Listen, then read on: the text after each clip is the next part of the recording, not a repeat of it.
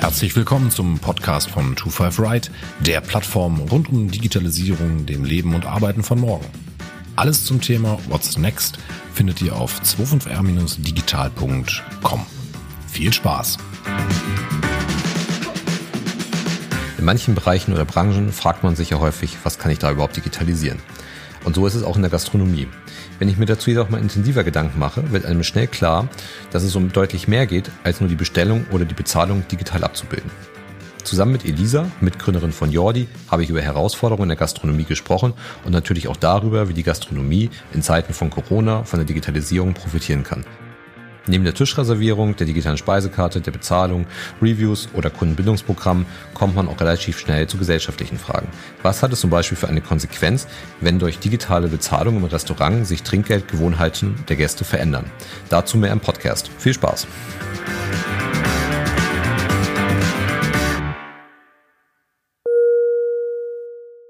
Hallo Elisa. Hallo Sebastian. Ja, freut mich, dass du dir die Zeit nimmst, um mal mit mir zu sprechen. Ähm, wir haben uns ja heute das Thema Gastronomie mal vorgenommen. Bevor wir reinstarten, erzähl doch einfach mal kurz, wer bist du und was machst du? Okay, vielen Dank erstmal auch euch für die Einladung. Es ist sehr toll, dass sich auch ähm, die Digitalisierung der Gastronomie annimmt, ähm, so wie wir es tun. Ich bin eben Elisa Chiarelli, ich bin Co-Founder von Jordi, Scan Order Pay. Ähm, wir sind eine Bestell- und Bezahllösung für die Gastronomie und Hospitality und fokussieren uns ganz stark ähm, auf das Thema Digitalisierung, Kontakte reduzieren und einfach die Prozesse und auch die Umsätze im Gastro- und Hospitality-Bereich zu steigern. Mhm. Okay. Kontakte reduzieren, das sei jetzt aber wahrscheinlich nicht nur eine Corona-Motivation, sondern euch gab es ja auch schon vorher, oder? Ja, genau. Also früher war die Idee sicherlich nicht Kontakte reduzieren, sondern Effizienz steigern und auch die Selbstständigkeit des Gastes zu steigern, indem er wirklich selbstständig auf alle Informationen zugreifen kann. Ich sage es gerade vorab, weil das war natürlich auch eine große Motivation für mich. Ich bin Allergikerin und es ist immer ein ganz großes Thema, wenn man im Restaurant ist. Und so haben mir immer die Informationen gefehlt, was ist jetzt zum Beispiel glutenfrei. Da musste ich immer nachfragen, ist immer sehr unangenehm. Häufig sind die Menüs nicht so detailliert. Und dann ist wirklich so dem Gast die Selbstständigkeit und einfach auch alle Informationen bereitzustellen, die er braucht. Hm. Okay. Und da, da sprecht ja alle Restaurants an, die es so gibt, oder habt ihr da eine bestimmte Zielgruppe? Ja, wir sind da wirklich breit aufgestellt. Wir haben vom, vom Fastfood zur, zur Kaffeebude, zur Imbissbude, auch die High-End-Restaurants als Kunden bei uns. Da sind wir wirklich ganz breit aufgestellt. Wir individualisieren sehr stark, so dass es dann auch wirklich vom Konzept zu jedem passt. Okay. Und gegründet habt ihr, glaube ich, mal in der Schweiz. Seid ihr denn auch in, in Deutschland aktiv oder fokussiert sich jetzt alles noch auf das Schweizer Geschäft aktuell? Ja, also in der Schweiz sind wir gestartet und sind da jetzt auch wirklich, ich würde sagen, schon in der Growth-Phase mittlerweile recht gut aufgestellt. In Deutschland haben wir auch angefangen, sind da aber noch, ähm, ich würde sagen, am Anfang. Wir haben schon ein paar größere Kunden, die jetzt aufgrund von Corona noch nicht starten konnten, komplett. Deswegen nenne ich jetzt noch keine Namen. Aber da, da sind wir recht zufrieden mit dem Verlauf und sind jetzt so ein bisschen im Markenaufbau, dass sich das auch weiter verbreiten wird. Da wir auch beide ursprünglich aus Deutschland kommen. Ja, aber das ist ja wahrscheinlich dann äh, auf Basis der, ja, auf der, der aktuellen Entwicklung relativ schwer, jetzt da auch an die Restaurants ranzukommen, weil die mit Sicherheit gerade andere Probleme haben, zumindest in Deutschland. Also das haben wir natürlich noch nicht überall äh, den, den Lockdown, dass die Gastronomie auch schließen muss und wie es in Deutschland ja auch nur noch Außerhausgeschäft äh, machen darf. Aber das ist dann ja auch wahrscheinlich eine sehr schwere Zeit für euch, weil, wie gesagt, die Restaurants wahrscheinlich andere Sorgen gerade haben, als ihr Geschäft da zu digitalisieren, oder? Es ist wirklich zwiegespalten. Es gibt die Betriebe, die sind wirklich, ich sag mal, am Abgrund. Die wissen wirklich nicht mehr, wie wird es weitergehen. Die versuchen jetzt noch jeden Strohhalm zu greifen und da irgendwie den Turnaround zu, hinzubekommen. Aber es gibt auch die, die wirklich gut aufgestellt sind, die vielleicht auch früh den, das Thema Digitalisierung angegangen sind und jetzt nicht überrollt wurden von dieser Überraschung. Ähm, und die sind genau die, die jetzt sagen, okay, wir haben angefangen mit der Digitalisierung. Wir merken und spüren den Mehrwert. Und jetzt wollen wir es richtig machen. Und die investieren jetzt dann wirklich in diese neuen Konzepte, probieren sich aus und ja, profitieren von der ganzen Geschichte im Vergleich zu denen, die halt leider den Anschluss noch nicht geschafft haben oder erst jetzt beginnen damit. Da, da gibt es wirklich ganz große Unterschiede. Ja, weil wenn man sich auch besonders mal die Zeit jetzt vor dem Lockdown in Deutschland anguckt, also mal alles so vor November, also zwischen den beiden Wellen sozusagen, da war es ja immer so, dass man ist halt in ein Restaurant reingegangen und mal unabhängig davon, dass ich dann vielleicht digital bestellen kann im Restaurant, dass ich darüber bezahlen kann, ähm, ich dort effizienter werde, ich dem Kunden eine gewisse Eigenständigkeit gebe, gab es ja dann immer diese Listen mit Namen, die herumgegangen sind, oder man hat halt auf irgendeinem Notizzettel seine Kontaktdaten aufgeschrieben, dass man dann halt im Fall, wenn, dann halt auch kontaktiert werden kann. Und da haben sich ja unheimlich viele ähm, so wie ich das beobachtet habe, zumindest unheimlich viele Insellösungen irgendwie aufgetan. Und haben halt Softwareentwickler gesagt, ich stelle da mal schnell eine Lösung bereit, aber der Großteil ist dann trotzdem irgendwie über, über Zettel gemacht. Was Daten, datenschutztechnisch ja ein, ein Riesenproblem war, gab es ja auch viele Fälle, dass dann Angestellte in der Gastronomie sich dann halt die Kontaktdaten von Personen darüber besorgt haben und so weiter und so fort. Und das wäre jetzt auch mal unabhängig davon ja auch ein, ein also dass ich vielleicht mein Geschäft irgendwie weiterentwickeln kann und ich dort mit der Digitalisierung gehe, ja auch in dieser Zeit ein absoluter Mehrwert, sofern ich dann zumindest öffnen kann, dass ich vernünftig die, die Kontakte verwalten kann, weil das werde ich auch über euch machen können, oder? Ja, absolut. Das ist ähm, auch was, was wir erweitert haben. Ich meine, als der letzte Lockdown kam, ich greife mal kurz vorweg, wir haben wirklich gestartet mit dem ganzen Inhouse-Konzept, mit dem Bestellen und Bezahlen vor Ort. Und als dann der Lockdown kam, haben wir natürlich ganz stark gespürt, gut, das, das ist jetzt nicht mehr das Produkt, was, was jetzt die größte Relevanz hat. Und dann haben wir die Themen Takeaway eingeführt, Delivery und eben auch ähm, das Kontaktformular. Und wir verkaufen es dann auch wirklich für einen wirklich günstigen Preis, weil wir Verfechter davon sind, dass gratis irgendwie ähm, dazu führt, dass man nicht mehr als was Wertiges wahrgenommen wird. Und deswegen lieber was ganz Günstiges, aber trotzdem das Gefühl zu geben, hey, da, da steckt was dahinter. Das ist jetzt nicht irgendwas, was gratis ist und auch nicht sicher ist, sondern damit kann man wirklich die Zeit überdauern und sich verlassen auf, auf die Firma. Und was wir da wirklich anbieten für Firmen, die halt in der Digitalisierung ganz am Anfang stehen, ist dieses Kontaktformular, wo wir wirklich auch mit einem Anwalt alles nochmal geprüft haben, dass es DSGVO-konform ist und anonym gespeichert wird, sodass die Betriebe wirklich nur darauf zugreifen können, wenn es eine Anfrage gibt vom Bund quasi. Und dann tun wir das freischalten und Sie können das herunterladen und weitergeben, weil wir wirklich gesehen haben, wie Mitbewerber von uns gehackt wurden und vieles in den Zeitungen stand, haben wir gesagt, nee, also es sind Basics technisch gesehen, es ist wirklich was ganz Simples, aber man muss es halt richtig machen und man muss da ein bisschen auch die, die Liebe zum Detail haben, um da auch den Datenschutz zu gewährleisten. Und wir kombinieren das so, dass der Gast, ähm, wenn er reinkommt, den QR-Code scannt und dann kann er seine Kontaktdaten eingeben und erst dann hat er dann das digitale Menü. Das heißt, so ist es auch wie so eine Hürde, wenn du bestellen willst, weil es ja Pflicht ist, die Kontaktdaten zu erfassen, baut man da so diese, diese Schranke ein. Ja. Und es kommt recht gut an, ja. Ja, ist ja auch super, weil ihr habt ja auch dann relativ viele Umgebungsparameter. Also ich, ich weiß, wann der jeweilige, wann die, wann die Person das Restaurant betreten hat. Ich weiß, wann die Restaur äh, Person das Restaurant wieder verlassen hat, zumindest wenn sie die Zahlung darüber auch abwickeln würden. Jetzt wird es wahrscheinlich auch Restaurants geben, die nur noch, die aktuell nur die Kontaktmöglichkeit haben. Aber an sich habe ich ja alle Daten, um da wirklich ein sauberes Profil aufzubauen, was dann halt ja auch noch, auch noch gut geschützt ist. Ja, absolut. Und praktisch ist natürlich auch, wir, wir speichern die Daten lokal ähm, beim User, so, so dass er sie dann auch nicht wieder eingeben muss, wenn er wiederkommt. Wir wissen dann wirklich, an welchem Tisch bist du, wann bist du gekommen. Du kannst eingeben, wann du voraussichtlich gehst. Das ist zum Beispiel in der Schweiz auch Pflicht, dass die, sagen wir mal, die Checkout-Zeit angegeben ist, so dass wirklich alles ordentlich nachverfolgt werden kann. Hm. Gelingt es euch, also ich, also ist nicht, nicht, nicht falsch verstehen, also jetzt nicht irgendwie Profit aus dieser Krise zu schlagen, aber gelingt es euch über die Kontaktmöglichkeit äh, auch die ja, Restaurants anzusprechen, die sich vielleicht auf anderem Wege, sagen wir mal, im Bereich bestellen oder bezahlen, vielleicht sogar noch versperrt hätten erstmal, sondern ist, ist das für euch auch so, ein, so ein kleiner Booster, zu sagen, also ich kann da einfach viel besser Kontakte aufbauen zu den ähm, Restaurants, weil die brauchen jetzt eine Lösung für, für die Kontaktnachverfolgung? Es ist sicherlich eine Hilfe.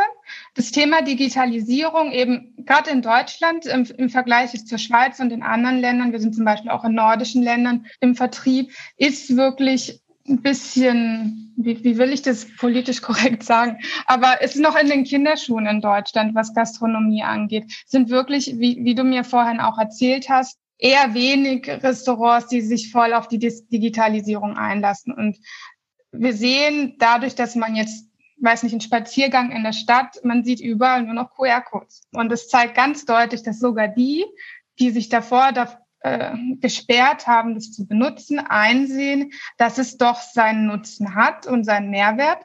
Und, und wir sehen da auch, dass Kunden wirklich von sich zu uns kommen. Also wir, wir tun wirklich nicht aktiv Geld reinbuttern und Werbung machen, um jetzt alle anzuheuern. Wenn Sie das Gefühl haben, Sie brauchen unsere Unterstützung, wir sind da, wir helfen. Wir, wir nötigen niemanden, Produkte zu kaufen, wo Sie denken, die brauchen Sie jetzt im Moment nicht.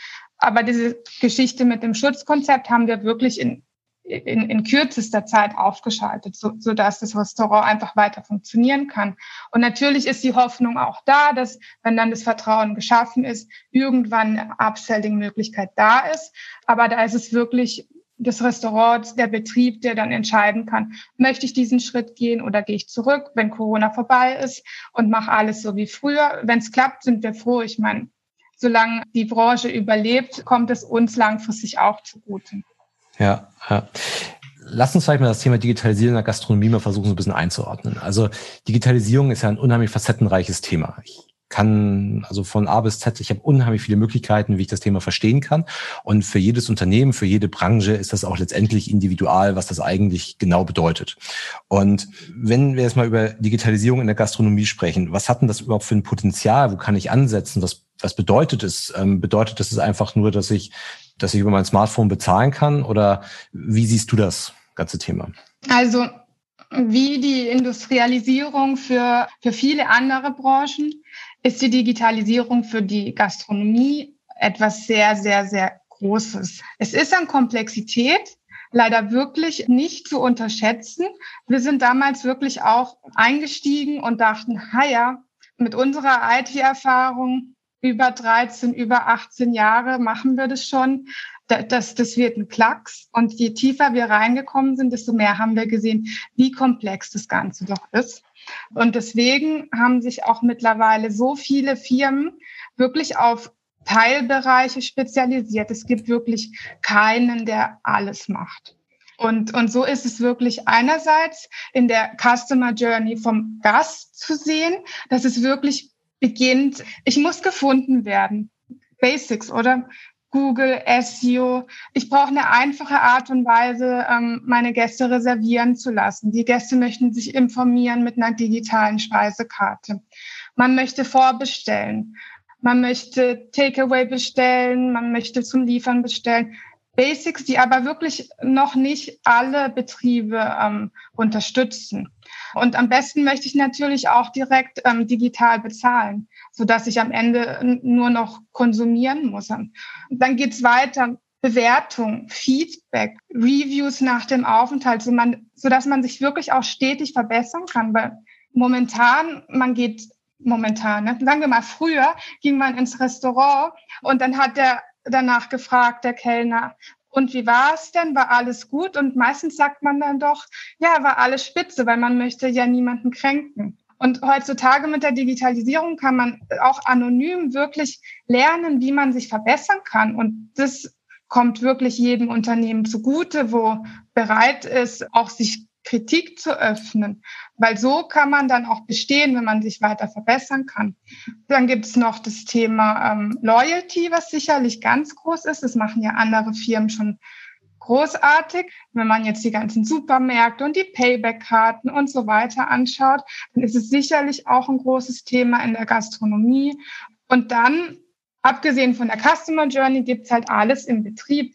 Das beginnt beim beim Einkauf, bei der Menügestaltung, Warenwirtschaft, Ressourcenplanung bei Mitarbeitern, Mitarbeiter einstellen, ist auch eine, ein ganz großes Thema. Es gibt wirklich, es ist nicht einfach, sehr gutes Personal zu finden. Die Fluktuation ist sehr groß und, und dann ist auch das ganze Thema Food Waste recht ähm, präsent. Und da gibt es wirklich sehr viele technische Möglichkeiten, sich zu verbessern, auch mit Daten zu arbeiten. Wer hätte denn gedacht, dass vielleicht ein Restaurant auch irgendwann mal einen Data Analyst gebrauchen könnte?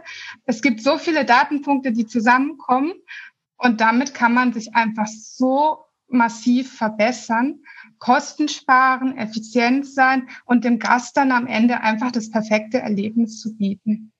Ja, wenn wir mal, lass uns mal bei der Customer Journey mal beginnen. Welche Relevanz spielen in deinen Augen für die Gastronomie-Plattformen wie TripAdvisor oder Yelp? Ähm, ist das ist das so wichtig wie auch schon im Hotelbereich. Das ist natürlich auch ein Bereich Review. Also wenn ich dann halt aus dem Restaurant wieder rausgehe, ich bewerte das vielleicht.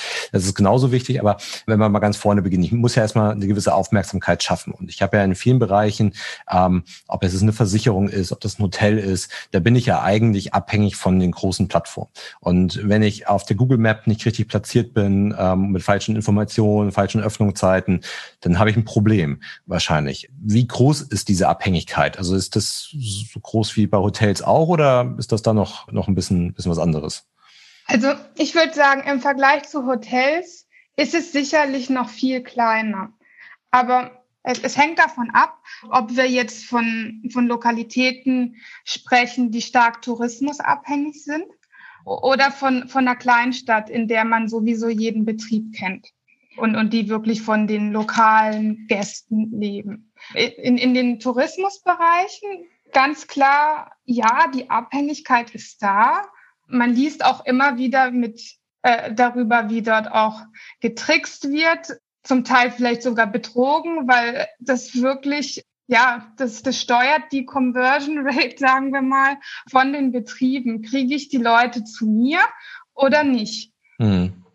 Ja, Genau, also ich, ich wollte auch sagen, also wenn ich in einer, in einer Stadt unterwegs bin, also egal, ob ich jetzt aus touristischen Gründen unterwegs bin oder nicht, aber gerade wo ich ja eine gewisse Auswahl habe, da gehe ich ja über TripAdvisor oder sogar vielleicht sogar eine Google Maps, indem ich sage Restaurant und dann zeigt mir halt das nächste Restaurant an, dann zeigt mir eine Preisklasse an, er zeigt mir vielleicht ein paar Bilder an, ich sehe die Öffnungszeiten, ich sehe vielleicht noch einen Link äh, zu einer Tischreservierung und, und dann gehe ich dahin. Also ich glaube, ob die jetzt noch in irgendeinem Restaurantführer stehen, äh, wie man das vielleicht vor 20, 30 Jahren gemacht hat oder nicht, das ist dann, oder Marco Polo Reiseführer stehen, das ist wahrscheinlich komplett egal und ich orientiere mich nur anhand der Bewertungsplattform, beziehungsweise anhand von, von Google Maps, was ja vielleicht noch, fast noch wichtiger ist als es ein, ein TripAdvisor oder, oder ähnliches. Ja, und, und wirklich das Thema Reviews ist einfach riesig, weil wir vertrauen wirklich darauf, wie die Erfahrungen von anderen waren. Und das ist was, das müssen die Gastronomen wirklich für sich nutzen. Sicherlich gibt es immer noch die Laufkundschaft, die einfach begeistert ist, weil es von außen so hübsch aussieht oder weil so viele Leute da sitzen. Und dann denkt man ja, okay, wenn das gut besucht ist, dann ist es wahrscheinlich auch Top-Qualität. Da gibt es natürlich auch Tricks. Ich weiß noch, in, in, Griechenland waren wir mal, da haben wir dann gelernt, ja, die, die kassieren extra nicht ab, damit die Tische weiter besetzt sind, dass mehr, mehr, mehr Kunden kommen und solche Späße, ja. Ja, ja. Klar, das, das, das hängt dann aber auch stark von dem, von dem Gast halt ab. Also wenn ich jetzt mich in einer Stadt bewege, ich sehe tagsüber, da ist ein Restaurant, das sieht nett aus, da sind die Tische voll, da kann ich vielleicht nett draußen sitzen, dann ist das schon mal äh, dann, dann habe ich eine andere Herangehensweise, als wenn ich jetzt sage, okay, 18 Uhr, ich habe Hunger ähm, und äh, ich suche mir jetzt ein Restaurant und orientiere mich dann halt an diesen, an diesen Plattformen. Wenn wir jetzt mal einen Schritt weitergehen, sagen wir mal, ich bin jetzt halt aufmerksam geworden auf ein Restaurant und jetzt möchte ich, jetzt möchte ich einen Tisch reservieren. Da ist immer mein Eindruck, dass da gibt es ja Open Table und so weiter und so fort, gibt es dort ja alles, aber das steckt in meiner Wahrnehmung echt noch in den Kinderschuhen. Oder sehe ich das, sehe ich das komplett falsch? Nein, also es gibt Systeme, die sind sehr rudimentär. Es ist ja auch nicht Rocket Science. Und es gibt Systeme, die sind sehr ausgeklügelt und arbeiten schon mit künstlicher Intelligenz und so weiter. Aber natürlich sind diese noch nicht so verbreitet, weil es wirklich sehr wichtig ist für den Gastronom, die beste Auslastung zu haben. Es gibt ja mittlerweile auch schon Betriebe, die limitieren die Zeit, die du überhaupt bleiben darfst damit sie wirklich die höchste ähm, Tischauslastung und den höchsten Umsatz pro Tisch generieren können. Wir zum Beispiel, wir haben jetzt ähm, ein Produkt, das nennen wir Pre-Order Booking. Das haben wir wirklich auch mit Gastronomen entwickelt, so wie die anderen Sachen, weil es wirklich was ist, was, was der Markt braucht, wo man online nicht, nicht nur den Tisch quasi reservieren kann, sondern man kann wirklich schon sagen, was möchte ich essen?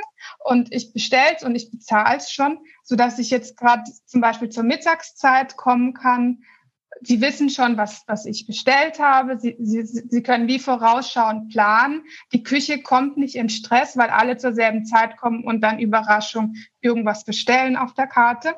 Und, und so kann man wirklich wie, wie schon vorausschauend planen. Und ich als Gast, der jetzt meinen zügigen Lunch hinter mich bringen will, den, den ich aber auch genießen will, ohne irgendwie Zeitstress. Ich komme an und das Essen ist wie schon bereit. Ich gehe an den Tisch und wenn ich fertig bin, dann gehe ich einfach, ohne dann noch bezahlen zu müssen und pipapo. Und, und es geht halt wirklich in die Richtung ähm, Effizienzsteigerung, bessere Planung. Und da ist noch ein weiter Weg für viele Betriebe, dahin zu kommen und die Tischauslastung wirklich auch vollständig zu bekommen.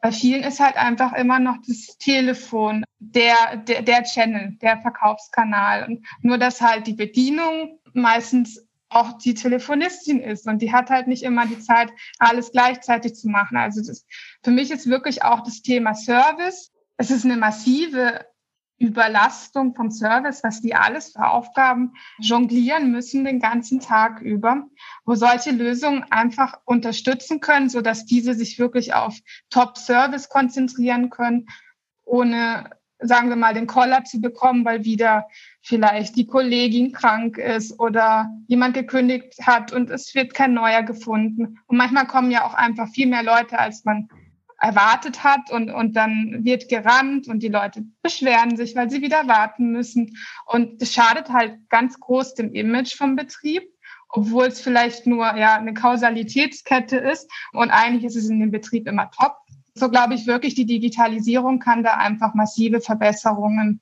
unterstützen. Hm. Ja, dieser Effizienzgedanke finde ich ja ganz spannend, weil äh, natürlich, also ich glaube, jedes Restaurant möchte da effizient sein, aber wahrscheinlich gibt es auch viele Gastronomen, die die, die Befürchtung haben, dass wenn sie sehr effizient sind, dann vielleicht auch eine gewisse Persönlichkeit dabei verloren geht. Und wenn ich jetzt an sehr hochpreisige Restaurants denke, denen halt eine sehr persönliche äh, Beziehung zu dem Gast wichtig ist, nutzen die das dann auch oder schreckt die das dann halt eher ab, dass ich dann eben nicht mehr so persönlich mache. Also ich gleich erstmal über das Thema digitales Bestellen und Bezahlen. Ich habe ja eigentlich kaum noch Kontaktpunkte dann zu meinem Gast. Also ich gebe ihm das Essen und ich hole den Teller wieder ab. Aber viel mehr habe ich ja eigentlich nicht. Das könnte ja auch das, den einen oder anderen Gastronomen sehr stören, oder? Also da kommt es wirklich ähm, auf das Gastronomie-Konzept an. Es gibt welche, die, die möchten das so, oder? Zack, zack. Der Gast soll am besten alles selber machen. Dafür kriegt er auch ein gutes Preis-Leistungs-Verhältnis. Und dann gibt es die anderen, wie du angesprochen hast, die eher im High-End-Bereich sind, bei denen wirklich persönlicher Kontakt und Service ganz groß geschrieben werden. Und da kann es sicherlich eine Koexistenz geben von beiden, weil man muss einfach die Synergien nutzen. Dadurch, dass der Gast die Option hat, was Digitales zu nutzen, heißt es nicht, dass er es muss. Wir haben zum Beispiel auch ein Produkt, bei dem wir sagen, der Gast kann beim Kellner bestellen und bezahlen oder über unsere Lösung, über Jordi. Und es kann wirklich abwechselnd interagieren miteinander. Ähm, be bestelle ich jetzt am Anfang über den Kellner mein, mein, meine Vorspeise, meinen Hauptgang und danach bestelle ich den Kaffee, den Espresso über unsere Lösung und gebe darüber auch noch Trinkgeld und bezahle. Das ist alles möglich. Aber das eine schließt das andere wirklich nicht aus, weil ich kann trotzdem am Anfang zum Gast gehen und ihm eine Empfehlung aussprechen und die Bestellung aufnehmen. Und später kann er selbstständig sein, wie er möchte. Das, das Tolle am Service ist wirklich, dass man, also High-End-Service ist für mich auch dem Gast alle Möglichkeiten und die Flexibilität zu geben. Wenn ich ein Gast bin, der lieber selbstständig ist, dann habe ich die Möglichkeit, das zu sein. Und andernfalls, wenn ich mich super gerne lieber mit dem Service unterhalte und austausche, dann kann ich das auch machen. Und dann kann man auch mit Sachen arbeiten, wie wirklich den Gast persönlich empfangen, an den Tisch zu bringen, ein bisschen zu quatschen, Und, und die Möglichkeit gibt's immer und auch später nochmal auch persönlich nach Feedback zu fragen. Es ist ja nichts, was verboten ist, nur weil da auch eine digitale Komponente mit einspielt. Ja, und ich, ich kann es aber auch hybrid nutzen. Also ich kann dann halt, ähm, die erste Bestellung gebe ich beim äh, bei der Servicekraft auf und wenn ich dann nochmal Getränke nachbestellen möchte, kann ich das dann auch digital tun. Ja, absolut. Und, und wir, wir sehen da auch eine große Steigerung vom Umsatz. Einerseits, ähm, wenn man digital bestellt, das hat man auch zum Beispiel bei großen Fastfood-Ketten, da gab es ja auch große Reports über die Thematik. Sieht man zum Beispiel, dass an solchen Bestellkiosken einfach größere Menüs bestellt werden, weil da auch ein bisschen diese Scham fehlt. Oh, schau mal, wie viel ist die denn? Ähm, bestellt die jetzt die große Pommes? Das ist recht witzig, wie, wie so diese psychologische Komponente mit einspielt. Und dasselbe Thema gilt auch bei Nachbestellungen, weil wenn ich jetzt Durst habe oder noch Lust auf ein Dessert, und die Bedienung einfach beschäftigt ist und nicht kommt oder mich immer übersieht, obwohl ich schön winke, dann kann ich es einfach selbst machen und es ist einfach Geld, was dem Unternehmen sonst durch die Lappen geht und natürlich auch zu Unzufriedenheit führt. Jedes Mal, wo ich warten muss, bin ich persönlich sehr unzufrieden. Ich habe natürlich auch ein bisschen Verständnis je nachdem, aber als Gast erwartet man ja auch, gerade wenn man in so einen High-End-Betrieb ähm, geht, einen gewissen Level von Service. Und wenn der Service dann nicht da ist in dem Moment, in dem ich ihn brauche, dann kann es auch dazu führen, dass ich es vielleicht nicht weiterempfehle und dann nicht das nächste Mal wiederkomme. Und so geht es Hand in Hand und ich bin vielleicht parteiisch, ne? ich kann nur Positives sehen. nee, ich, ich, ich sehe auch die, die, definitiv die Vorteile ähm, da drin. Und was ich ja immer wichtig finde, ist, dass man, dass man den Kunden, den Gästen die Wahl lässt. Also, dass man jetzt nicht sagt, ich bin jetzt ein digitales Restaurant und alles, was du hier machen musst, mach es bitte digital. Das kann zu meinem Konzept gehören. Es gibt ja auch äh, Restaurants, die nichts anderes mehr machen. Ähm, und die haben schon seit Jahren, haben die auf jedem Tisch ein Tablet liegen und ich kann das alles nur über ein Tablet bestellen. Dann ist es halt Bestandteil des Konzeptes. Aber ich finde es ja immer dann sehr reizvoll, wenn ich dem Kunden halt die Wahl lasse. Das gleiche haben wir im Handel. Wenn ich im Handel dem Kunden die Wahl lasse, wann er welchen Kommunikationskanal benutzt, wann er etwas stationär oder online machen möchte, wenn er online bestellt hat, aber dann, also sagen wir mal, er hat online bestellt, aber hat dann halt noch eine Filiale vor Ort, wo er im Fall einer Reklamation hingehen kann. Das finde ich ja immer besonders wertvoll, wenn ich einfach dem Kunden die Wahl lassen kann, das zu tun. Und einige sagen, das ist dann immer, ja, ist immer recht schwer zu, zu kalkulieren auch, weil muss ich vielleicht, also im Handel ist eine stationäre Fiale öffnen, nur um Reklamation zu haben. Natürlich wird diese Pro, äh, Fiale jetzt nicht unbedingt profitabel sein, aber sie sorgt halt am Anfang halt überhaupt schon dafür, dass ich halt einen gewissen, gewissen Umsatz denn überhaupt generiere. Genau, also deswegen kann ich, kann ich voll und ganz nachvollziehen. Was ich schwierig finde, ist, wo kommen eigentlich die Daten her? Also ich, wenn ich eine digitale Speisekarte habe, über die ich bestellen kann, dann müssen ja, muss die Speisekarte ja irgendwo gepflegt werden. Das kann der Gastronom wahrscheinlich relativ einfach über eine Oberfläche tun. Aber wir hatten gerade zu Beginn halt über Allergien und so weiter gesprochen. Also ich muss dann ja auch schon die Inhaltsstoffe mit aufführen und so weiter und so fort. Sind die Daten Stand heute da, weil er sowieso schon verpflichtet ist dazu, die vorzuhalten? Oder ist das äh, für den Gastronomen ein Riesenthema, überhaupt die ganzen Daten erstmal zusammenzuführen? Ja, gute Frage. Daten ist ein großes Thema. Wir sind in der Gastronomie in, in vielen Betrieben, ich will nicht alle über einen Kamm scheren, noch nicht da, wo man vielleicht in anderen Branchen ist. Was wir zum Beispiel machen, ist, natürlich sind in, in, in der Kasse, im POS-System vom, vom Betrieb alle Artikel erfasst, weil sie natürlich auch fakturiert werden müssen. Wir importieren diese Daten und überarbeiten sie dann oder der Kunde überarbeitet sie selbst, um dann wirklich ein ausführliches Menü darzustellen. Die Informationen haben sie natürlich, weil es ja Pflicht ist, Allergene und Zusatzstoffe zu deklarieren. Die Frage ist nur, in welcher Form haben Sie sie? Natürlich gibt es da so ein bisschen Copy-Paste-Aufwand oder vielleicht auch, wenn man wechselnde Menüs hat, dann muss man das halt jedes Mal, wenn man ein neues Menü macht, muss man halt gucken, was mache ich da rein und, und was fällt in welche Allergenklasse. Und dann muss es halt deklariert werden. Aber das ist eine Arbeit, die gehört jetzt schon dazu. Und wenn ich sie jetzt einmal digital erfasse, dann kann ich sie halt auf meinen ganzen Kanälen nutzen. Und dann muss ich sie auch nur einmal erfassen und nicht extra einen Allergenordner auf Papier haben, den man dann auf Anfrage ansehen darf oder immer wieder meine Speisekarte neu drucken, wenn sich was ändert. Das vereinfacht schon alles. Man hat zwar diesen Initialaufwand, aber das hilft einem, denke ich, auch, sich der ganzen Thematik bewusster zu sein, was mir persönlich als Allergiker auch sehr wichtig ist, weil es halt immer noch Betriebe geht, in die man jetzt zum Beispiel geht und fragt ähm, nach Gluten, ähm, ob man denn das essen dürfte. Und dann kriegt man als Antwort, nein, da ist kein Glutamat drin, ähm, was äh, wirklich nichts miteinander zu tun hat. Und man möchte sich ja auch in einem Betrieb sicher fühlen und sicher konsumieren. So hat man doch, wenn ein Betrieb ausführliche Daten deklariert, auch ein Gefühl von Qualität. Die wissen, was sie machen dort drin damit mit dem, was sie kochen. Ne? Ich, ich könnte mir einfach vorstellen, dass es beim Großteil der Restaurants, auch wenn sie es heute schon müssen, nicht unbedingt gelebt wird. Äh, Ob es aktuell ist, also vielleicht haben sie was, aber es ist nicht unbedingt aktuell. Ähm, und es ist wahrscheinlich irgendwo auf irgendeinem Notizzettel geschrieben, der irgendwo in der Küche liegt. Und äh, wenn, wenn halt ein Gast dann doch mal fragt, dann wird er halt rausgekramt. Aber ob das der aktuelle ist oder der vom letzten Jahr oder so, das das weiß man dann ja meistens auch nicht so genau. Deswegen, ich könnte mir einfach nur vorstellen, dass es halt schwer ist für die Gastronomen, das alles aktuell zu halten, auch wenn es natürlich keinen anderen gibt, der das irgendwie machen kann. Also das können nur die Gastronomen mehr machen, diese Arbeit. Aber es ist dann halt schon, schon eine gewisse Herausforderung und wahrscheinlich viele auch einfach, die die Vorteile nicht sehen. Also weil, wenn ich, wenn ich jetzt mal sage, ich habe gar keine gedruckte Speisekarte mehr, ich habe das komplett digital, dann kann ich natürlich auch relativ einfach mal Preise modifizieren und so weiter, ohne jetzt gleich wieder die komplette Karte drucken zu müssen.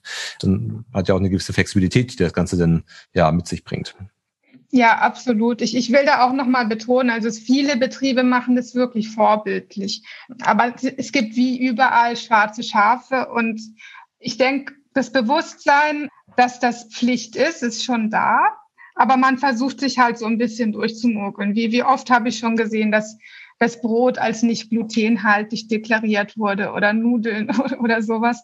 Da, da braucht auch einfach, ich weiß nicht, von den Verbänden vielleicht, vom, vom, vom, vom Bund vielleicht auch nochmal einfach auch eine Sensibilisierung dafür, wie wichtig es ist, dass diese Informationen korrekt sind und dass man es nicht nur macht, weil man es muss, damit dann nicht irgendwie das Gesundheitsamt vor der Tür steht oder sowas. Und das ist eine Entwicklung, die braucht sicherlich Zeit, bis sie bei allen Betrieben angekommen ist, aber die muss einfach ähm, zum Tagesgeschäft gehören. Das darf nicht als Zusatzaufwand gesehen werden, sondern es ist Daily Business dass man wissen muss, was ist in den Gerichten drinnen, die zubereitet wurden, dass, dass auch am Servicepersonal geschult ist, damit ja man in der heutigen Zeit einfach einen zeitgemäßen ähm, Service bieten kann. Ja.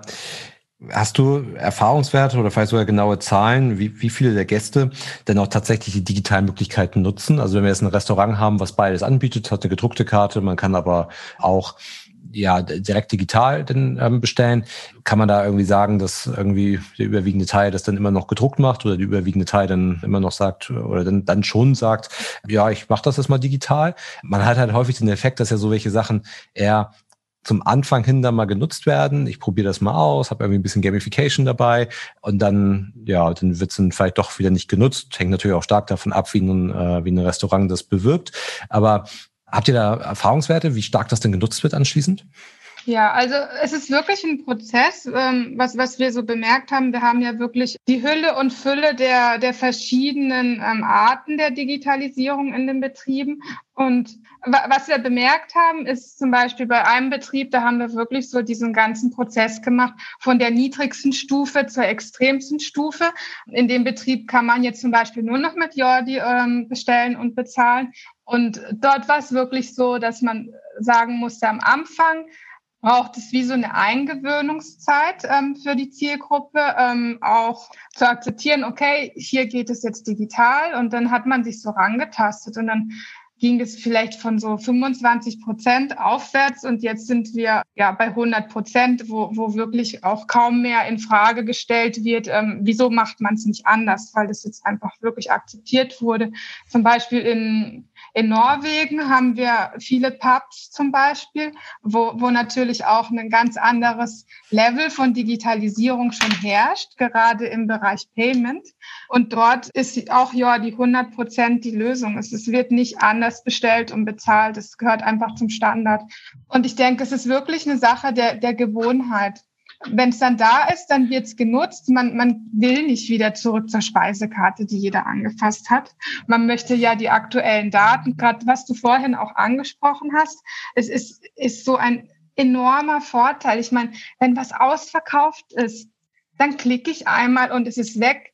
Ich habe dann keine enttäuschten Gäste, die was bestellen möchten, was nicht mehr da ist. Und wenn ich merke, oh mein Gott, das Schnitzel läuft so gut, ich habe aber noch irgendeinen Salat, der muss jetzt unbedingt weg, sonst muss ich ihn heute Abend entsorgen, dann kann ich den auch mit einem Blick einfach günstiger anbieten oder ähm, als extra hinzufügen zu jedem anderen Gericht. Und da gibt es einfach unendlich viele Möglichkeiten, wie man einfach mit so einem dynamischen Menü ja, Vorteile hat und, und besser durch den Tag kommt, weniger übrig hat am Abend, weniger unzufriedene Gäste hat. Ja, ich, ich glaube das sofort. Ähm, das ist, also ich glaube das sofort. Das ist halt die Frage, wie stark das Restaurant das auch wirklich vorantreibt, weil, ähm, also wie ich halt gesagt hatte, es ist häufig ja so, dass die, dass, dass Gäste oder sowas oder, oder Kunden, egal was ich halt habe, ob ich jetzt die digitale Bestellung im Restaurant habe oder ob ich im Einzelhandel so eine virtuelle Regalverlängerung habe in Form eines Tablets, was dann neben dem Schrank hängt. Am Anfang nutzen sie es halt alle, weil sie es mal ausprobieren wollen, wie es halt wirklich ist.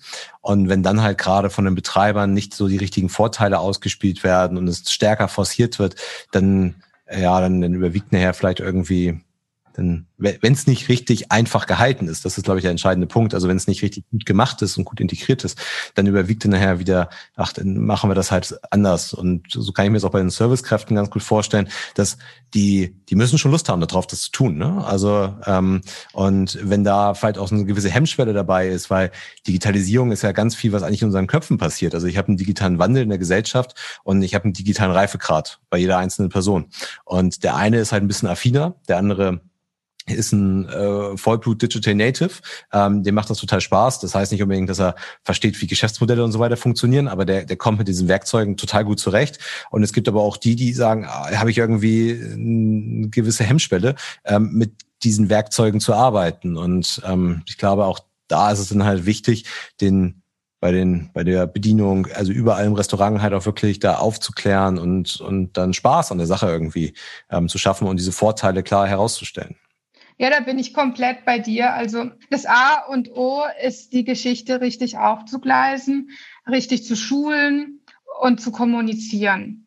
Es ist nicht so, dass man jetzt sagt, zum Beispiel, man kauft Jordi, dann macht man schöne Aufsteller auf die Tische und dann muss man sich nie wieder damit befassen, dann, dann läuft es für immer und ewig von selbst. Es, es kann natürlich sein, aber angenommen, es wird von den Mitarbeitern intern nicht akzeptiert, dann, dann muss man wirklich mit, mit dem Personal sprechen und schauen, weil ich bin auch niemand, der, der vielleicht auch kritische Punkte totschweigt.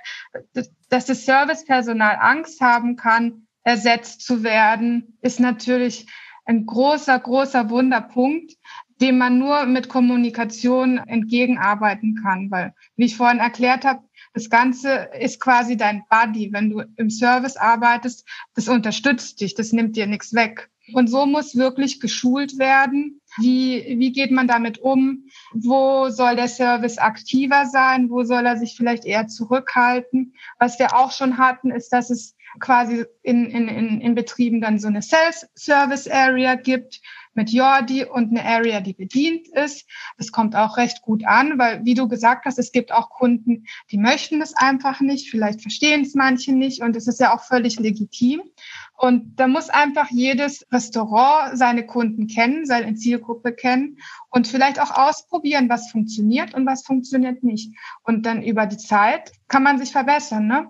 Ja. Ja.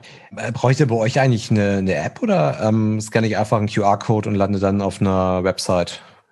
Wir haben uns bewusst gegen eine App entschieden, auch wenn, wenn der große App-Hype schon, schon lange unter uns ist, weil, weil wir wirklich wollen, dass die Gäste reibungslos und so schnell wie möglich zu den Informationen kommen, die sie brauchen. So kann man wirklich den QR-Code scannen und mit, zum Beispiel mit der Fotokamera und landet dann direkt im Browser.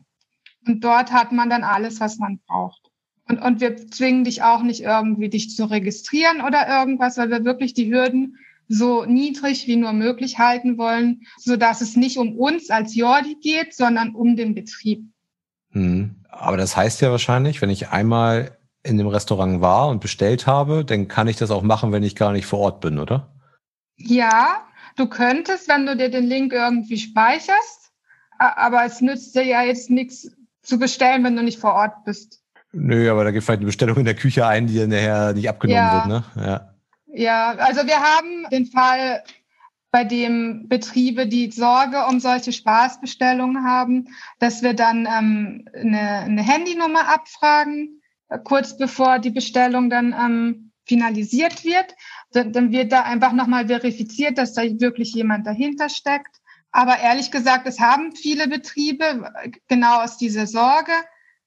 Aber wir haben noch nie Beschwerden gehabt, dass jemand wirklich sich da einen Spaß macht.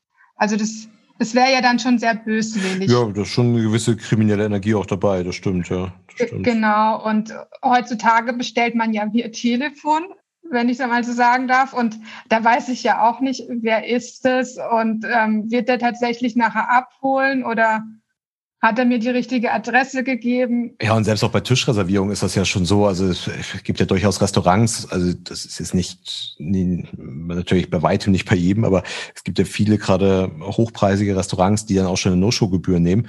Da werden halt entsprechend Daten aufgenommen und wenn du nicht kommst, dann, ja, gut, dann tut's mir leid, aber dann brauche ich halt eine gewisse No-Show-Gebühr. Wie funktioniert denn bei euch die Bezahlung? Also ich habe dann bestellt, ich habe mein Essen bekommen und dann kann ich dann ähm, anhand der Tischnummer oder so sehe ich dann auch meine Rechnung und kann dann ähm, diese Rechnung direkt über euch begleichen. Dann benutze ich dabei PayPal oder gebe meine Kreditkartendaten ein oder wie mache ich das? Also möglich ist ja alles. Ähm, wir lassen jeweils die Betriebe entscheiden, welche Zahlungsarten sie annehmen möchten. Mhm. Wir arbeiten da mit Partnern zusammen, die wir dann integrieren. Also kannst du PayPal haben, du kannst mit Apple Pay zahlen, mit Kreditkarte. Wir hatten so, sogar mal ganz am Anfang aus Spaß Bitcoins ausprobiert. Also da, da ist wirklich die ganze Flexibilität da. Aber wir haben das am Anfang noch gemacht, so als, als Spaß, als wir so Demo-Sessions hatten und dann haben wir, glaube ich, Popcorn und sowas verkauft. Okay. Aber ein Restaurant hat das jetzt noch nie angefragt, dass sie das integrieren möchten als Zahlungsmittel. Aber grundsätzlich ist da alles möglich und dann haben wir wirklich dann in jedem Land die speziellen Zahlungsmittel. Zum Beispiel in, in Norwegen ist das Thema WIPS ganz groß. In, in der Schweiz ist das Thema Twint ganz groß und, und da bieten wir dann einfach die Zahlungsmöglichkeiten, die, die für den Gast passen. Nachdem du bestellst, kannst du dann je nachdem, wie, wie einfach beim Apple Pay, da, da musst du ja nur zwei Knöpfe drücken und dann hast du bezahlt und, und kriegst dann deine ja. Bestätigung. Aber ihr fungiert ja nicht als Payment Service Provider und verteilt anschließend das Geld, sondern jedes Restaurant hinterlegt seine eigenen Kontodaten oder sagen wir mal PayPal-Konto und dann seid ihr sozusagen nur die Schnittstelle zu den Zahlungsdienstleistern. Genau, genau, so machen wir das. Wir, wir, wir sehen uns da wirklich ähm, als Integrationspartner mit den Payment-Anbietern und dann ist wirklich jedem freigestellt, mit wem er einen Vertrag eingeht und wir integrieren die dann einfach. Dasselbe Thema machen wir auch beim, beim Thema Kasse, oder? Es hat ja nicht jedes Restaurant denselben Kassenanbieter. Also schauen wir dann auch, welche Kasse habt ihr? Haben wir die schon als Partner oder müssen wir die noch neu integrieren? Und wenn wir das dann integriert haben, dann gehen wirklich die Informationen nahtlos von Jordi an die Kasse, an die Bongdrucker. Und auch wenn du jetzt zum Beispiel im Preis in der Kasse änderst, ist es dann in Jordi auch aktualisiert, so dass wirklich da so eine Art Symbiose herrscht und alles einfach synchron ist und du nicht immer alles doppelt einpflegen musst. Mhm.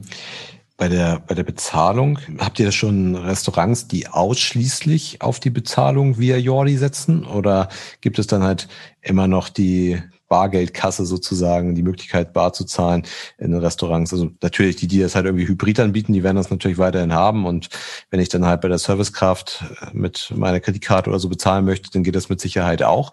Aber gibt es auch welche, die wirklich sagen, nee, Bezahlung geht nur noch über Jordi?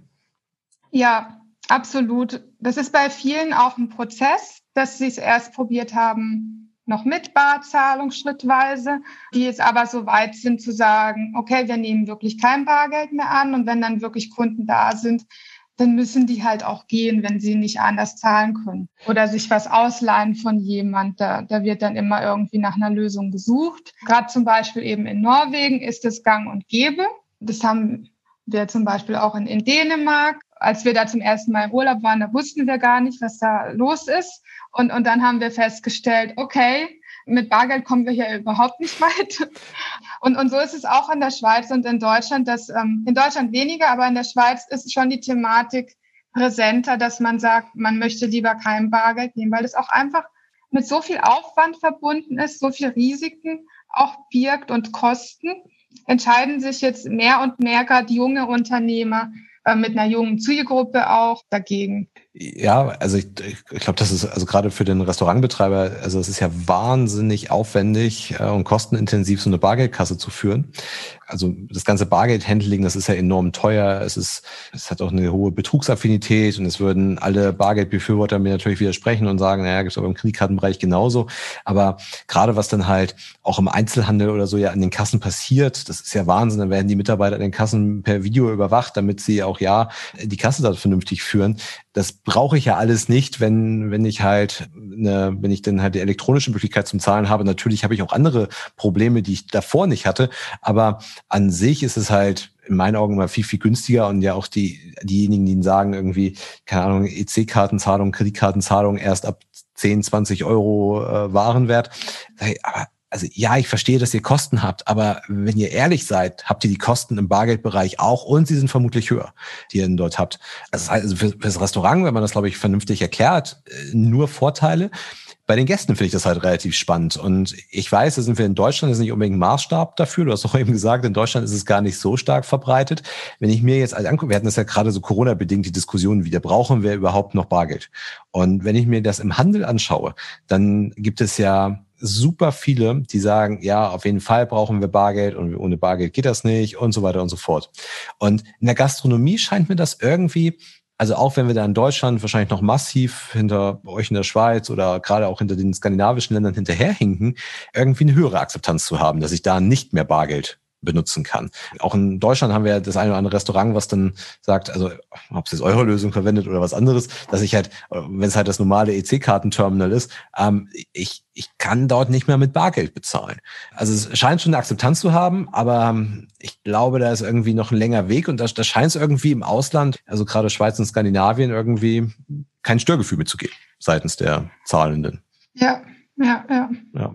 Nee, da, da bin ich vollkommen bei dir. Also in, in Deutschland sehe ich es auch immer mehr. Ich habe erst letztens einen LinkedIn-Post gemacht, da, da habe ich so heimlich einen Aufsteller fotografiert, wo, wo es wirklich stand, okay, hier kannst du digital deine Kontakte erfassen, aber wir nehmen nur Bargeld an.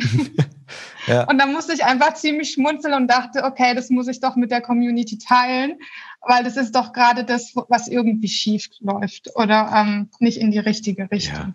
Ja. Und es braucht einfach Zeit und wir werden da sicherlich auch immer mehr mit, mit arbeiten mit Gastronomen und auch hoffen und daran arbeiten, ähm, das Mindset einfach zu verändern, dass das Thema digitale Bezahlung auch einen größeren Stellenwert bekommen wird.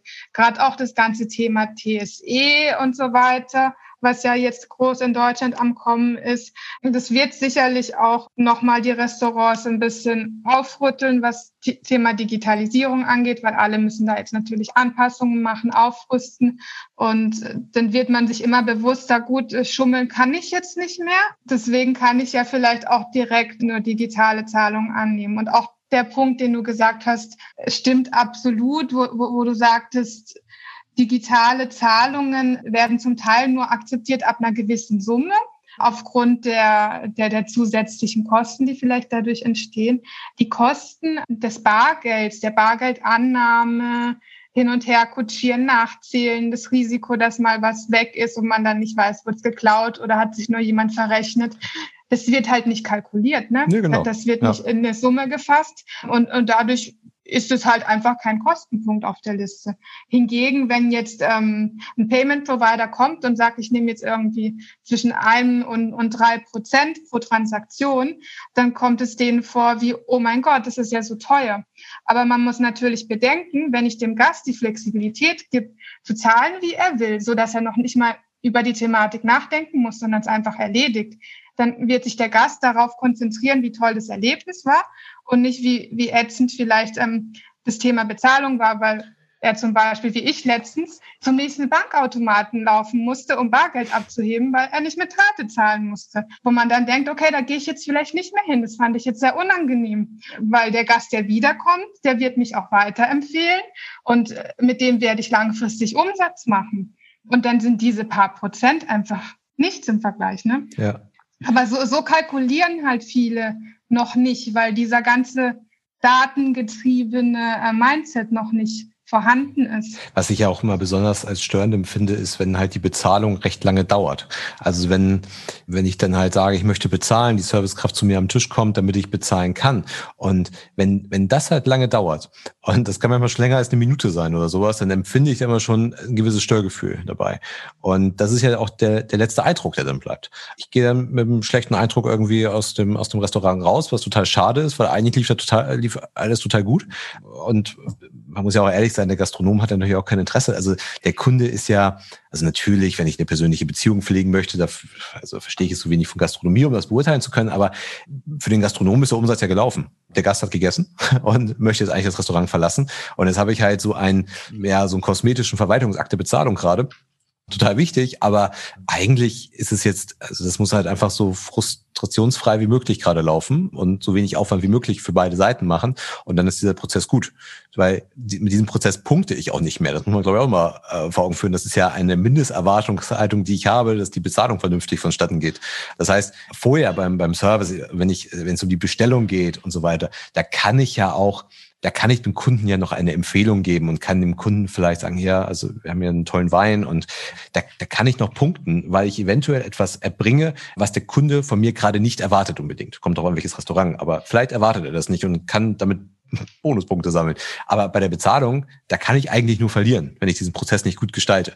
Und deswegen finde ich das halt warum überhaupt noch den persönlichen Kontakt? Den habe ich vielleicht noch beim Rausgehen, den persönlichen Kontakt nachher.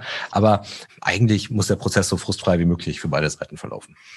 Absolut, absolut. Ich denke eben, was du ansprichst, ist halt wirklich äh, die, die Customer Journey und, und die ist einfach bei vielen nicht äh, von A bis Z auf dem Schirm, weil die, die hört halt einfach nicht nach dem Essen auf und nach der Bezahlung, sondern du willst ja, dass der Gast wiederkommt.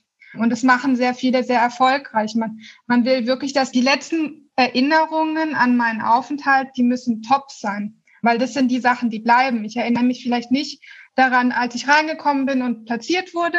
Aber ich erinnere mich an, an die Verabschiedung. Ich erinnere mich daran, ob ich vielleicht einen, einen Schnaps am Ende offeriert bekommen habe. Und dann könnten Sie vielleicht auch fragen, hey, hinterlässt ihr uns vielleicht auf TripAdvisor oder PeerPapo ähm, noch ein Review? Und wenn man wirklich es schafft, so diesen Loop zu schließen und das Ende so angenehm wie möglich zu gestalten, dann dann, dann macht man sich selbst ein Geschenk, weil, weil das wird wahrscheinlich jemand sein, der mich weiterempfiehlt, der wiederkommt. Und da muss einfach das Thema Payment auch auf dem Schirm sein. Und ähm, das ist auch egal, es kann auch einfach sein, äh, nicht Bargeld oder Karte, aber dass vielleicht nicht meine Karte genommen wird. Und wenn dann viele Kunden das Bedürfnis haben, mit einem gewissen Zahlungsmittel zu bezahlen und vielleicht muss ich dafür mehr Gebühren zahlen, dann lohnt sich das trotzdem. Und das, das Bewusstsein muss einfach entstehen. Kann ich denn über euch eigentlich auch direkt die Rechnung splitten? Also wenn ich jetzt mit mehreren essen gehe und jeder selber bezahlt, dann ja. kann ich das so direkt über euch splitten. Ja, also es, es kommt ein bisschen drauf an, welches Produkt du genau nutzt, aber mit, mit dem Produkt, wo ich zum Beispiel vorhin ähm, erwähnt habe, wo man wirklich diese große Flexibilität hat, da kann wirklich einer für alle bestellen und danach kann jeder selber scannen und dann auswählen, was er hatte und, und dann kann er einfach nur das bezahlen, was er selber bestellt hat. Ja, cool, cool. Oder wenn er schnell genug ist, alle einladen. ja, super. Lass uns vielleicht die letzten Minuten nochmal dafür nutzen, um mal so einen kleinen Blick ins Ausland ähm, zu wagen. Wir hatten jetzt Frage der Definition. Du sitzt gerade in Zürich, ich äh, in Hamburg. Aber wenn wir jetzt mal Richtung Skandinavien gucken, äh, Norwegen war vorhin Thema oder auch vielleicht Richtung Richtung Asien schauen, in die USA schauen. Gibt es da irgendwie spannende Beispiele, was da auch demnächst weiter auf uns zukommt oder wie weit die vielleicht sind, wie die da schon rangehen an das Thema? Wie ihr seid ja jetzt nicht nur im, im deutschsprachigen Raum unterwegs, sondern auch ähm, auch in anderen Ländern aktiv. Wie wird das ganze Thema dort gesehen? Was was kommt da eventuell? Ja, also ich meine, wenn wir an die Vorreiter denken von der Geschichte, dann haben wir wirklich Asien, ähm, wir haben China, wir haben WeChat, ähm, ist ja sicherlich ein Begriff. Ja, klar. Das ist gewiss noch in weiter Ferne, ne, dass man eine Plattform hat, über die jeder kleinste ähm, Straßenverkäufer digital abrechnen kann und seine Dienste anbieten kann. Aber es ist sicherlich etwas ähm, in ja, es ist die Richtung, in die wir uns bewegen, dass man wirklich die Flexibilität hat, so schnell wie möglich einen Verkauf abzuwickeln einfach. Ich brauche was, ich, ich klicke mich irgendwo hin und, und dann kann ich bestellen und bezahlen, zack, zack, und dann ist es erledigt. Ich denke, diese Prozesse von den Transaktionen einfach schneller zu gestalten, ist eine große Thematik, die ähm, nicht nur die Gastronomie betrifft, sondern wirklich über alle Branchen hinweg geht. Wenn ich jetzt schon allein ähm, an die Apotheke denke in Deutschland, in der ich kürzlich war, in der ich zum Beispiel auch nur bar bezahlen konnte, ähm, was dann hygienemäßig auch nochmal irgendwie oh ja. kom komisch ist, ne?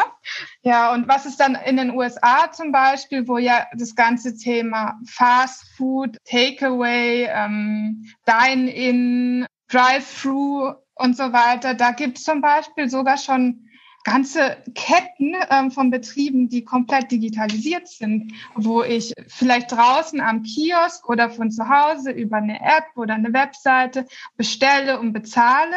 Und dann gehe ich hin, dann wird mein QR-Code eingescannt und dann öffnet sich eine Luke und ich bekomme mein Essen. Das sind halt Sachen, die klingen für uns noch so ein bisschen weit weg, sind sie aber gar nicht so sehr. Es gibt zum Beispiel auch schon in Deutschland Prototypen von Hotels, die 100% digitalisiert sind. Da kommt dann halt der Service-Roboter zum Zimmer und bringt dir das, was du bestellt hast, auch wieder über, über eine Webseite, App, pipapo.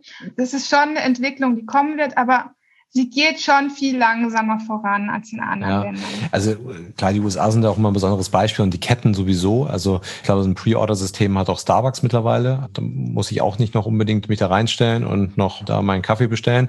Dann steht nachher der falsche Name auf dem Becher und so weiter und so fort. Sondern das kann ich alles vorher machen und das ermöglicht ja auch ganz neue Konzepte eigentlich. Also wenn ich sowas anbiete, brauche ich ja gar nicht mehr unbedingt eine Verkaufsfläche. Also ich kann das einfach über ein, wie so ein, so ein Drive-In eigentlich lösen müssen. Ich fahre da einfach rein, hol irgendwie, sag meine Nummer, hol das halt raus ich glaube, das, da wird es halt massiv Bewegung geben. Und ich könnte mir halt vorstellen, dass die USA da auch noch eine ganz andere Motivation hinter haben. Wenn ich mir mal angucke, wie Servicekräfte in den USA bezahlt werden, die ja den, den Hauptteil ihres Einkommens über das Trinkgeld bewältigen, dann auf der einen Seite, klar, brauche ich extrem, also muss ich extrem guten Service leisten, weil ich sonst das Trinkgeld nicht kriege, obwohl es ja schon ja, fast immer kriminell anmutet, wenn man dort kein Trinkgeld geben würde. Aber was natürlich auch wichtig ist, ist die Effizienz. Man merkt ja schon, wie schnell man durch ein Restaurant, also ich bin jetzt mal nicht in der Kette, aber durch ein Restaurant durchgeschleust wird, weil natürlich der Tisch wieder frei werden muss. Die, die Servicekraft hat ein enorm hohes Interesse daran, den Tisch möglichst schnell wieder frei zu haben. Und deswegen haben die wahrscheinlich eine ganz andere Motivation, diesen Prozess so effizient wie möglich irgendwie zu gestalten.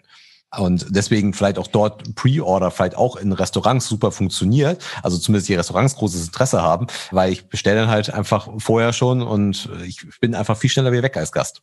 Ja, 100 Prozent dabei. Also in den USA sehe ich es auch wirklich ein bisschen mit, mit Angst, okay. würde ich sagen, weil, weil dort ist ja auch die Arbeitslosigkeit sehr hoch. Und wenn du dann siehst, wenn, wenn jetzt der Service in allen Fastfood-Ketten abgeschafft werden würde, was ich nicht glaube, weil es ja immer noch Leute gibt, die, die, die etwas zu tun hätten, trotz Digitalisierung, dann würde es für die USA ziemlich unschön aussehen. Was ich wirklich sehe beim Thema Trinkgeld auch, weil Trinkgeld ist auch so ein Thema, an dem wir stark arbeiten mit den Gastronomen zusammen, um zu probieren, das trotz Digitalisierung auch wieder auf ein gewisses Niveau zu heben. Man sieht ja schon allein, ähm, abgesehen jetzt von unserer Lösung, schon allein, wenn, wenn Gäste mit Karte zahlen, fallen die Trinkgelder entweder ganz weg oder sind wirklich sehr gering. Also häufig zahlt man doch mit Karte und es wird noch nicht mal mehr abgefragt, ob man auch ein Trinkgeld geben möchte, weil sich die Betriebe bewusst dagegen entscheiden. Und natürlich in, in, in einer Ponyhofwelt würden die Gastronomen einfach faire Löhne bezahlen und man würde das Thema Trinkgeld abschaffen. Aber natürlich ist es auch eine traditionsreiche Branche und das gehört einfach dazu. Und auch als Gast möchte ich wie das Bedürfnis erfüllen, dass jemand mir was Gutes getan hat und ich möchte ihm jetzt auch was Gutes tun im Gegenzug. Ja, und ich, ich finde ja, das ist ja, sind ja ganz hohe Dienstleistungen, die hier erbracht werden. Und die können schlecht erbracht werden oder können gut erbracht werden. Und ich finde, das sollte man schon honorieren. Also wenn sich jemand besonders viel Mühe gibt, dann, dann sollte ich das schon entsprechend honorieren oder höher honorieren als jemand, der sich nicht so viel Mühe gibt. Deswegen, ich finde schon da so eine gewisse Variabilität in den, im Trinkgeld oder nachher ja im, im Preis, den der, den der Gast nachher zahlt, finde ich schon nicht, nicht schlecht eigentlich, ähm, um einfach ja zum Ausdruck zu bringen, wie zufrieden ich es nachher war und da vor allem auch direkt zu tun. Also nicht nur irgendwie mal über ein Review irgendwie zu machen, sondern wirklich direkt zu sagen, das hat mir jetzt gefallen oder das hat mir halt nicht gefallen. Wenn man sich solche Konzepte in den USA anguckt, kann ich ja gleich irgendwie sagen, 10, 15, 20 Prozent irgendwie Trinkgeld. Ich habe dann so vorausgewählt, kann dann halt einfach nur diese Knöpfe drücken. Aber mir ist auch aufgefallen, dass das schon rückläufig ist. Also wenn ich mir dann halt Plattformen wie Lieferando anschaue, ich, also ich habe es da schon länger nicht mehr bestellt, ehrlich gesagt, aber ich glaube, eine so richtige Möglichkeit, dort Trinkgeld zu geben, gibt es gar nicht mehr. Und wenn ich halt schon digital bezahle, dann ist es ja nicht so, dass ich dann halt dem Fahrer irgendwie noch drei Euro in die Hand gebe, weil ich ja genau aus diesem Grund halt eben nicht bar gezahlt habe. Ich wollte digital zahlen. Also muss auch das Trinkgeld irgendwie abgebildet werden. Aber man hat natürlich, ich weiß nicht, wie es in der Schweiz ist, aber ich glaube in Deutschland noch das Steuerproblem dabei, weil sobald ich halt ein Trinkgeld zentral einnehme und nicht das Trinkgeld nicht mehr direkt der Person zukommen lasse, ist es, glaube ich, steuerpflichtig. Das kann natürlich auch nochmal eine, eine andere Brisanz dann an der, an der Stelle spielen. Ja, es, ist, es gibt da sicherlich technische Möglichkeiten, das entsprechend auch aufzuteilen. Wichtig ist für mich einfach oder grundsätzlich Gastro oder nicht Gastro, dass, dass die Leute ähm, von ihren Jobs auch leben können. Ne? Und das ist in der Gastronomie, in dem Leute zum Teil abhängig sind von Trinkgeldern, um wirklich auf eine Summe zu kommen, mit der sie gut leben können, im Wandel. Und dann muss man sich Lösungen überlegen, wie wir jetzt auch dran sind. Wir probieren verschiedene Sachen aus und hoffen, dass wir da bald ähm, Erfolge verzeichnen werden, weil das einfach ja, die, das ist das Rückgrat der Gastronomie, der Service und wie, wie auch bei der Pflege jetzt mit Corona. Und dann ist es einfach ein Ungleichgewicht, wenn man sagt, hey, alle anderen kriegen einen fixen Lohn egal wie gut oder schlecht sie ihren Job machen. Und ihr kriegt ihn nur, wenn ihr immer ähm, auf Höchstleistung seid, weil man hat vielleicht ja auch mal einen schlechten Tag. Und, und dahin müssen wir uns halt bewegen, dass wir versuchen, da auch mit der Digitalisierung zu unterstützen. Und sicherlich, wenn wir es schaffen, mit der Digitalisierung dem Restaurant Geld zu sparen durch Effizienz und auch mehr Umsatz zu bringen, weil ja auch mehr nachbestellt wird und größere Portionen bestellt werden, dann wäre es ja auch ganz fair, wenn das Restaurant sich dann irgendwann mal auch überlegt, dann den Servicekräften auch mehr Wertschätzung durch einen höheren Lohn zu zahlen. Ja, das stimmt. Wobei ich sagen muss, dass ja, dass also eine, eine gute Servicekraft ja auch in der Lage ist, mehr Umsatz zu generieren. Ne? Also egal, ob ich das jetzt mir über eine App mache oder ob ich das halt, ob ich da den, den, den Wein empfehle, ich dem Gast nahebringe, warum dieser Wein toll ist und er dann halt zehn Euro mehr für die Flasche Wein lässt. Das liegt ja auch in der Hand der Servicekraft und da wird sie heute auch nicht beteiligt, was es nicht besser macht. Ne? Also nicht falsch verstehen, aber das ist ganz klar. Und da haben wir ja auch zum Glück in Deutschland oder wahrscheinlich auch in ganz Europa nicht die Verhältnisse, die in den USA ähm, aktuell herrschen. Nee, absolut ja. nicht. Ja, die, die Zeit rennt. Wir sind, glaube ich, äh, wir sind, glaube okay. ich, ganz gut am Ende angekommen. Elisa, vielen, vielen Dank für das Gespräch. Ich glaube, wir haben da einige interessante Sachen rausgearbeitet. Ja, auf jeden Fall, mir hat viel Spaß gemacht und äh, vielen, vielen Dank. Ich danke dir auch vielmals. Es war super spannend, sich mit dir auszutauschen. Du hast dich auch schon sehr gut in die Thematik eingearbeitet, wie ich ähm, gehört habe. Ich danke dir viel, vielmals und ich freue mich auch aufs nächste Mal. Alles klar. Bis dahin. Ciao.